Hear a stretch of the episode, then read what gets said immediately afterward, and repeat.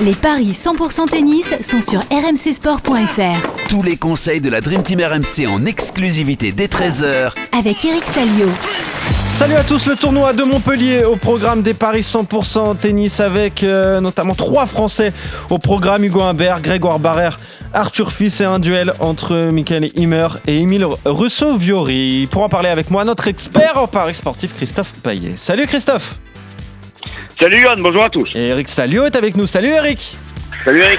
Hello guys. Oh Eric, t'es plus obligé de faire de l'anglais. Maintenant t'es es rentré en France hein, de- depuis bien longtemps, tu le sais ça ragazzi. D'accord, ça c'est l'accent montpellierin.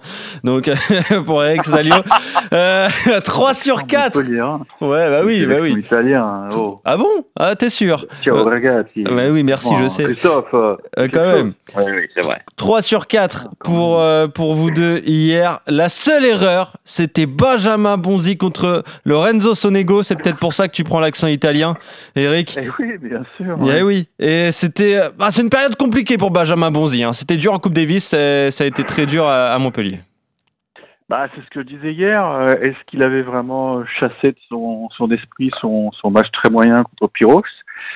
Bah, la réponse, euh, la réponse est non. Hein, euh, ça laisse toujours des traces un match de Coupe Davis, surtout une défaite. Et là, il n'a pas su trouver la, la solution face à Sonego. Mais alors, c'est vrai qu'on a tendance à croire que Sonego joue très bien sur terre, mais et je l'avais dit hier. Hein, attention, il avait gagné Metz. Hein. Metz, euh, personne l'avait vu venir son titre à Metz il y a, bah, a pas si longtemps, l'automne dernier. Donc euh, il va s'en méfier parce que là, il a gagné en 2-7, donc il a pris de la confiance. Pour le reste, euh, bah oui, c'était c'était assez prévisible, on va Ouais, dire. Mais bon. contre euh, Van Hache, c'était logique. Rinderknecht face à Nardi, c'était logique. Et Manarino face à Johnson, c'était logique. Ouais, Manarino, c'était euh, donc pour le tournoi de Dallas, hein, c'est pas à Montpellier. Il aime bien jouer aux États-Unis quand même, euh, Adrien Manarino. Euh, tiens, la Coupe Davis, ça fait du bien à un joueur au moins. Eric, on va être d'accord, c'est Hugo Humbert qui est opposé à, Davidovic Fokina, le 85e contre le 32e. Et le Français, justement, Christophe, par favori de cette rencontre. hein. Oui, effectivement, un, un 66 pour euh, Humbert et, et, et 2-20 pour Fokina. Euh, c'est vrai que Alejandro Fokina, on peut être surpris qu'il soit outsider alors qu'il est quand même beaucoup mieux classé. Il est 32e alors que Humbert est, est 85e. Le problème de Fokina, de, de Davidovic Fokina, c'est 70% de défaites sur les 10 derniers matchs. Et ima- imaginez-vous, il a gagné que trois rencontres depuis l'US Open. Donc euh, c'est vraiment euh, très Ah très très hein. moyen. Ouais. C'est pas beaucoup. Et il a battu Ouais, mais il a- euh, il a des matchs durs, quoi, il a- Nashakima et Milman. Mais il perd beaucoup des, de matchs en 5-7, quoi. C'est ça son problème. Ouais. Alors après aussi, euh, il faut dire qu'il a pas joué beaucoup, hein, parce que je dis qu'il a trois, il a trois victoires, mais enfin il a fait que neuf matchs. C'est quand même très peu. Il, Il est a sur eu, euh, 3-2 hein, cette année, en 2023. Trois victoires, deux défaites. Je crois qu'il a eu des pépins physiques. Il Ouais. a été stoppé, il était au que- stand euh, quelques semaines parce qu'il devait soigner un truc. ouais. Généralement, euh, quand on arrive euh, début février, on n'a pas joué euh, cinq matchs euh, Mm. en- dans l'année. Hugo Humbert, il en a joué un peu plus, quatre victoires, quatre défaites. C'est irrégulier quand même. hein. Alors il y a des très belles choses et puis des trucs beaucoup moins bien, comme ses défaites notamment au tout début de saison à Adélaïde et Auckland, mais là ça va un peu mieux et sa victoire contre Fuxovic en Coupe Davis lui a fait le plus grand bien. Donc je vous propose la victoire d'Humbert. Ils se sont joués deux fois une fois sur terre battue, c'est l'Espagnol qui s'était imposé. Et en indoor, en 2018, c'était Hugo Humbert, 2-7-0. Ok, donc victoire d'Hugo Humbert. Euh, J'en parlais, Eric. Lui, la Coupe Davis lui a fait du bien. hein. Au contraire de, de Benjamin Bonzi, Hugo Humbert, il a été le, euh, le grand artisan de cette euh, victoire face à la Hongrie. Il a remporté ses, ses deux simples. Bah, ça l'a remis en confiance, en fait. Complètement. En plus, souvenez-vous, c'était une sélection un peu euh, surprise puisque il figurait pas dans les quatre premiers noms euh, livrés par euh, Sébastien Grosjean. Et bah Seb, il a eu du nez parce que Hugo Humbert, euh, il a été parfait à Tatabania. Alors le premier jour, il, nettoie euh, Fusovic. Et puis surtout, bah, il retourne sur le terrain le, samedi soir, après-midi pour le match 5 quoi. Et première sélection, match 5, et ben Ouais. un peu trembloté, bah ça n'a pas été le cas du tout. Hein. Non, ce qui, est, ce qui est frappant quand vous avez vu les petites images de, de la fédération française, des petits clips là, putain, il est motivé à fond, quoi. Il adore ça. euh, il a peur de rien, euh, genre je vais les bouffer, euh, il les a bouffés quoi, il les a bouffés tout cool. Non, mais de toute façon, moi je, je l'avais aperçu en Australie, c'est vrai qu'il il a retrouvé euh, l'envie de jouer, son binôme avec Jérémy Chardy, alors même s'il est provisoire, parce que Jérémy nous l'a dit, euh, on va quand même essayer de lui trouver un coach, parce que Jérémy il a, d'autres fonctions, il a autre chose à faire aussi, il faut qu'il s'occupe de sa carrière. Mais ça marche bien, euh, et j'ai j'ai noté que Jérémy Chardy était présent à, à Montpellier, même s'il joue pas le tournoi, parce qu'apparemment il a encore un petit peu mal au genou, qu'il devait faire le double euh, avec Martin, et Martin jouait avec quelqu'un d'autre. Donc il est, il est bien accompagné, et je pense que la dynamique, faut, faut s'en servir. Il faut s'en servir, même si c'est le pire tirage. Hein. Il est tête de série combien, euh, David? 5, non? 5. 5, donc c'est le pire tirage. Il ne pouvait pas prendre pire en termes de classement, puisque les quatre premiers étaient exemptés du premier tour. Mais je pense que ça ça l'effraie pas du tout. Oui, Moi, mais c'est quand même un, un mauvais, mais aussi un bon tirage vu l'état de forme de Davidovich quand même. Voilà, t'as raison. Donc euh, allons-y. Ok. 1,66, il est favori de français. hein. Ouais, Ouais. ouais, bah, oui, ça m'étonne pas. Non, mais il joue très bien en indoor. Il joue très bien en indoor. Voilà, Davidovich, on a, on a plus de doutes sur sa faculté à s'exprimer euh, sous un toit, quoi. Ouais. Et le vainqueur de cette rencontre, en tout cas, vous êtes euh, d'accord euh, si c'est euh.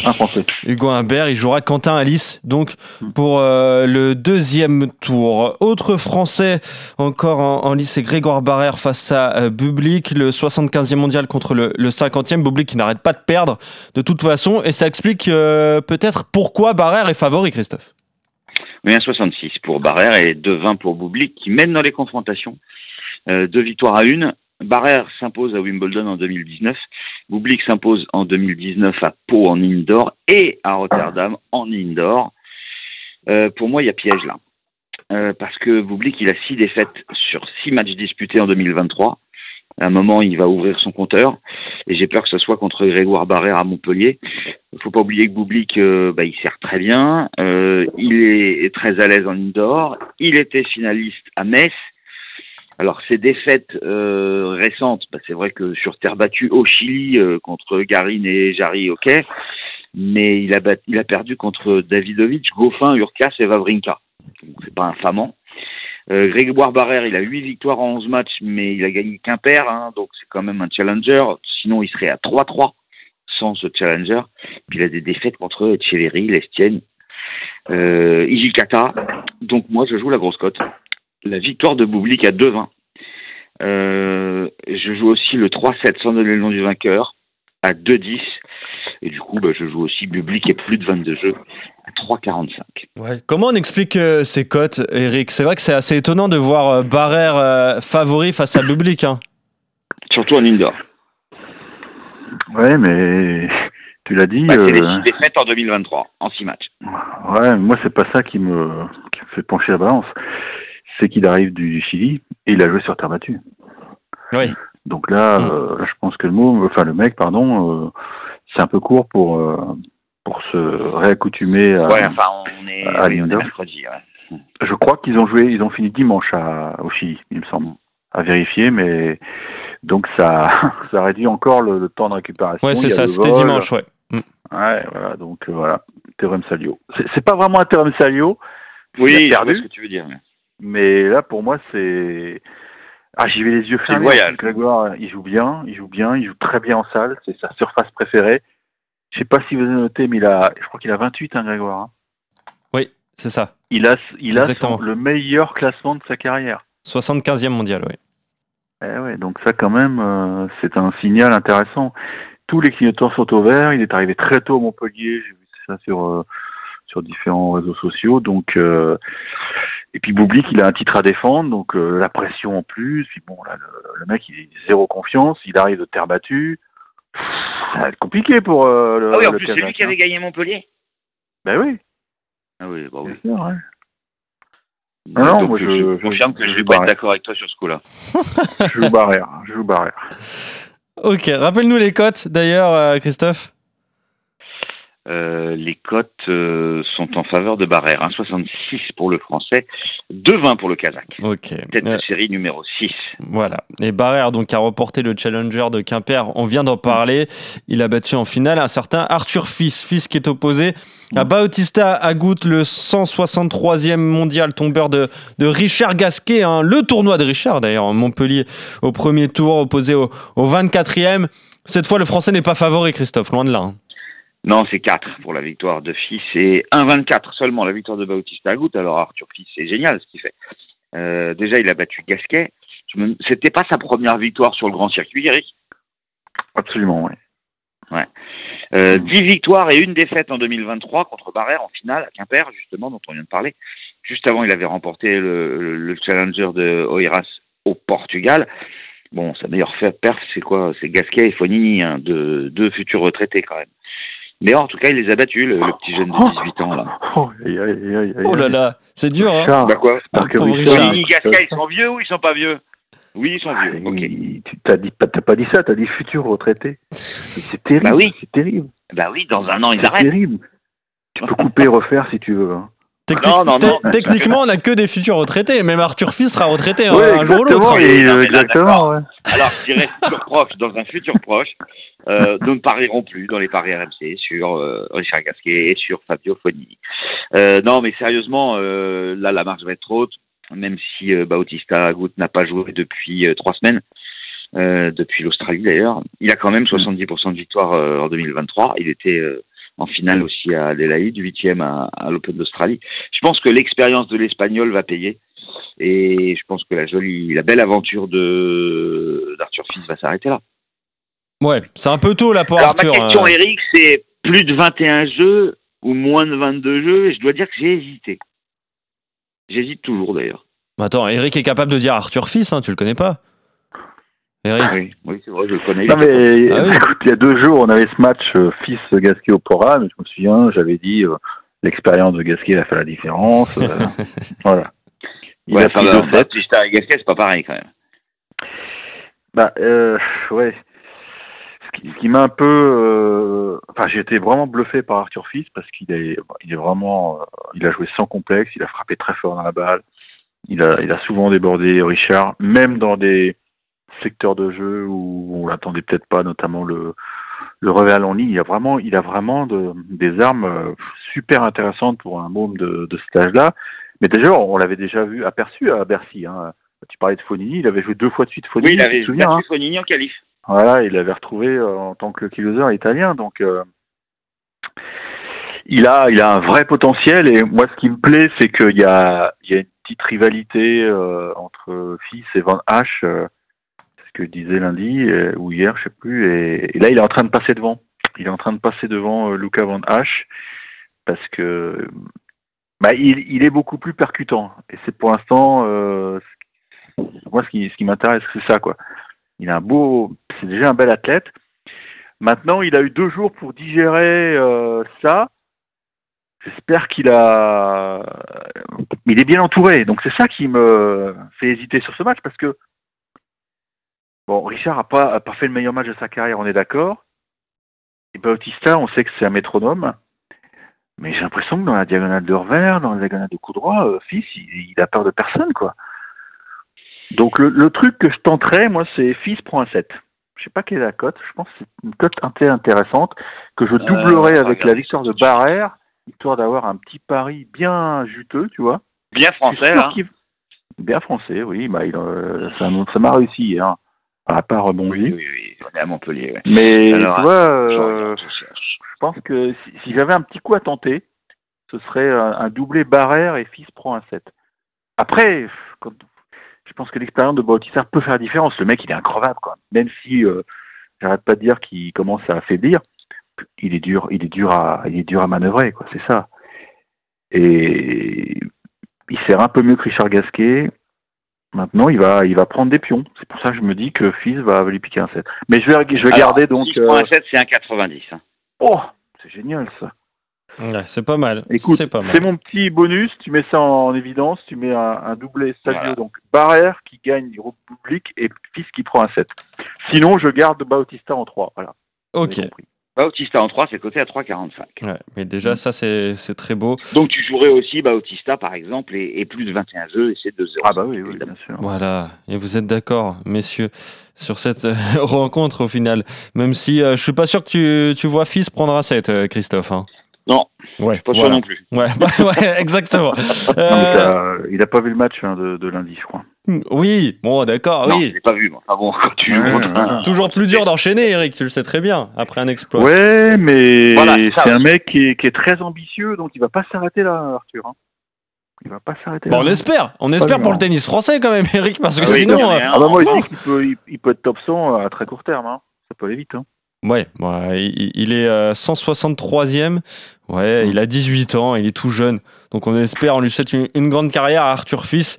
Euh, pourquoi pas un exploit donc euh, tout à l'heure face à Bautista Agut. En tout cas, peut-être pas pour vous. Vous voyez quand même la victoire de l'Espagnol en, en trois manches. Le seul problème, c'est que ce match est en concurrence avec euh, OM-PSG.